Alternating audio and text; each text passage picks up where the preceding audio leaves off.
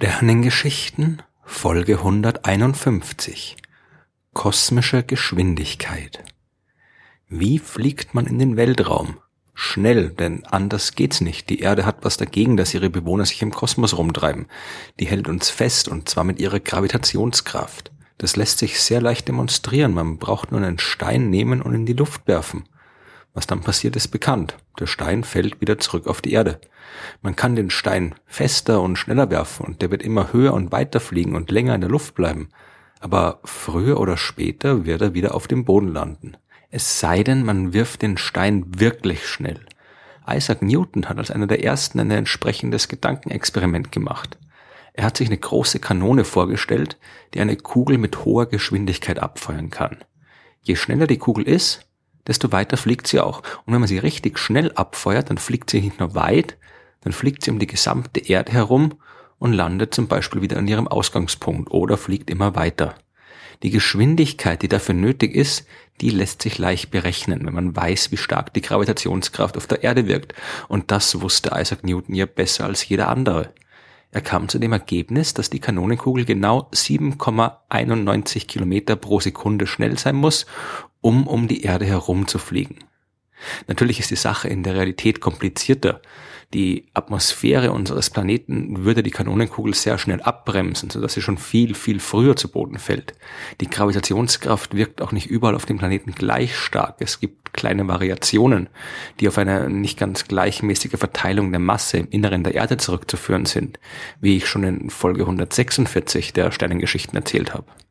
Aber als Näherung funktioniert Newtons Ansatz schon recht gut und die Geschwindigkeit, die er berechnet hat, nennt man auch die erste kosmische Geschwindigkeit. Alles, was sich mindestens so schnell bewegt, fällt tatsächlich nicht mehr auf den Boden der Erde zurück. Aber man befindet sich dann immer noch im Griff der irdischen Gravitationskraft. Die Kugel fällt immer noch ständig Richtung Erdboden aber weil sie sich gleichzeitig auch so enorm schnell vorwärts bewegt und die Erde ja bekanntlich eine Kugel ist, krümmt sich eben auch der Boden ebenso schnell unter der Kugel hinweg. Die fällt also nicht auf die Erde, sondern um die Erde herum. Darum spricht man ja auch vom freien Fall, wenn man beschreiben will, wie sich beispielsweise Raumschiffe oder Astronauten im Weltraum bewegen. Die fallen tatsächlich ständig, aber eben so schnell, dass sie den Boden nicht treffen, sondern immer in Bewegung um die Erde herum bleiben. Aber was, wenn es einem nicht reicht, einfach nur immer um die Erde herumzukreisen? Wenn man sie wirklich verlassen will, dann muss man selbstverständlich noch schneller werden. Könnte die Kanone ihre Kugel mit einer Geschwindigkeit von 11,2 Kilometer pro Sekunde abfeuern, dann würde sie nicht nur nicht mehr zurück auf die Erde fallen, die wäre jetzt auch der Gravitationskraft der Erde entkommen. Mit der ersten kosmischen Geschwindigkeit von vorhin kann man zwar verhindern, dass die Kugel auf den Planeten fällt, aber sie kann die Bahn um die Erde herum auch nicht verlassen, da die Gravitationskraft der Erde immer noch stark genug ist, um sie nicht entkommen zu lassen. Hier braucht es die zweite kosmische Geschwindigkeit, beziehungsweise die sogenannte Fluchtgeschwindigkeit.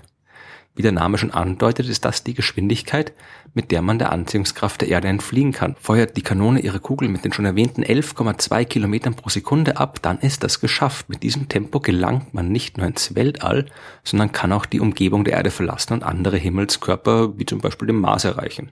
11,2 Kilometer pro Sekunde sind wirklich schnell. Eine von der Erde aus startende Rakete ist ebenfalls schnell, aber im Allgemeinen nicht so schnell. Das ist aber auch nicht nötig. Die zweite und auch die erste kosmische Geschwindigkeit gilt für den Fall einer einmaligen Beschleunigung. Also zum Beispiel für den Fall der Kanone, die ihre Kugel abfeuert und dann sich selbst überlässt. Da die Kanonenkugel ja keinen eigenen Antrieb hat, muss sie die kosmische Geschwindigkeit gleich von Anfang an erreicht haben, um die Erde verlassen zu können. Raketen werden aber nicht mit Kanonen ins Weltall geschossen. Die haben Triebwerke, die konstant Schub abgeben und die Geschwindigkeit kontinuierlich erhöhen. Je weiter man sich vom Erdboden entfernt, desto schwächer ist die Auswirkung der Gravitationskraft und desto geringer wird die Fluchtgeschwindigkeit. Die Raketen, die während ihres Flugs ins Weltall die ganze Zeit beschleunigen, müssen also nicht von Anfang an so enorm schnell sein, wie es der Wert der zweiten kosmischen Geschwindigkeit nahelegt. Außerdem hilft auch die Rotation der Erde ein wenig mit. Wenn man eine Rakete mit der Drehrichtung der Erde startet, kann man ein bisschen von ihrem Schwung mitnehmen und muss nicht die ganze Fluchtgeschwindigkeit selbst aufbringen. Das ist auch der Grund, warum die meisten großen Weltraumbahnhöfe sich alle in der Nähe des Äquators befinden, denn dort wird man von der Rotation der Erde am schnellsten herumgeschleudert und kann sich den meisten Schwung beschaffen. Mit der zweiten kosmischen Geschwindigkeit befinden wir uns jetzt also nicht mehr in einer Umlaufbahn um die Erde, sondern auf einem Orbit, der immer weiter von der Erde wegführt. Den Einfluss der Erde sind wir jetzt also schon losgeworden, aber da ist ja immer noch die Sonne. Ihre Masse macht 99,9 Prozent der gesamten Masse im Sonnensystem aus. Und dementsprechend stark ist auch der Einfluss ihrer Gravitationskraft. Mit der zweiten kosmischen Geschwindigkeit können wir nichts dagegen ausrichten. Wollen wir nicht nur die Erde, sondern auch das gesamte Sonnensystem verlassen, dann müssen wir noch schneller sein. Die dafür nötige Geschwindigkeit hängt davon ab, wie weit man sich von der Sonne entfernt befindet. Würde man sich direkt auf der Oberfläche der Sonne befinden, dann wären enorme 617,5 Kilometer pro Sekunde nötig, um sie verlassen zu können. Wenn wir von der Erde aus starten, ist die Sache schon ein bisschen einfacher, denn hier können wir nun nicht mehr nur den Schwung mitnehmen, den uns die Drehung der Erde um ihre Achse liefert, sondern auch den Schwung, mit dem sich die Erde selbst um die Sonne bewegt. Es reichen jetzt 16,7 Kilometer pro Sekunde, um den Einflussbereich der Sonne zu verlassen. Und wenn wir schon mal auf dem Weg aus dem Sonnensystem hinaus sind, dann können wir auch gleich überlegen, wie weit wir noch kommen. Die Sonne ist einer von vielen Milliarden Sternen, die gemeinsam die Milchstraße bilden. Die gesamte Masse dieser Galaxie hält die Sterne, aus der sie besteht, mit ihrer Gravitationskraft fest, genauso wie die Erde und Sonne mit ihrer Kraft unsere Raumschiffe festhalten. Zu berechnen, wie schnell man sein muss, wenn man aus der Milchstraße entkommen will, ist dann allerdings nicht mehr so einfach. Die Masse ist nicht an einem Punkt konzentriert, sondern auf komplizierte Art und Weise überall in der Milchstraße in Form von Sternen, großen Gaswolken und Ansammlungen von dunkler Materie verteilt. Die Sterne bewegen sich nicht mehr auf simplen Umlaufbahnen wie die Planeten, sondern folgen komplexen Wegen durch die Galaxie. Es hängt in diesem Fall noch viel stärker als zuvor davon ab, wo man sich befindet. Die Sonne liegt in den äußeren Bereichen der Milchstraße und bewegt sich mit einer Geschwindigkeit von etwa 220 Kilometer pro Sekunde um deren Zentrum herum. Diesen Schwung können wir natürlich auch noch mitnehmen, wenn wir von der Erde aus auf unsere intergalaktische Reise starten. Man bräuchte dann immer noch 530 Kilometer pro Sekunde, um die Oberfläche unseres Planeten schnell genug zu verlassen, damit einem weder Erde, Sonne noch die ganze Milchstraße zurückhalten können.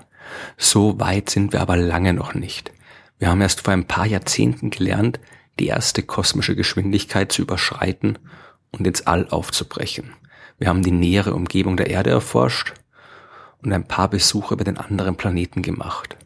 Die Sterne haben wir allerdings immer nur aus der Ferne betrachtet. Das Sonnensystem verlassen haben weder wir Menschen noch unsere künstlichen Raumfahrzeuge aber zumindest ein paar von ihnen sind schon unterwegs auf dieser langen Reise.